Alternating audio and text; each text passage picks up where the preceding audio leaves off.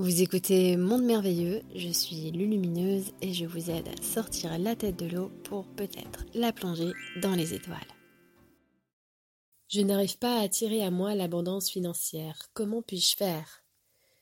Encore une fois, il est question de faire, toujours, et non d'être. Et pourtant, c'est dans l'être que l'on trouve les ressources de toute l'abondance. Ton corps t'a été alloué, les énergies qui te composent et qui te traversent sont allouées aussi. Rien ne nous appartient, nous devons tout utiliser.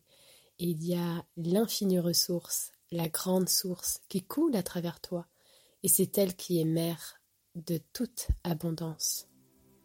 Si tu n'arrives pas à attirer l'abondance à toi, c'est que tu n'as pas encore conscience que tu es l'abondance.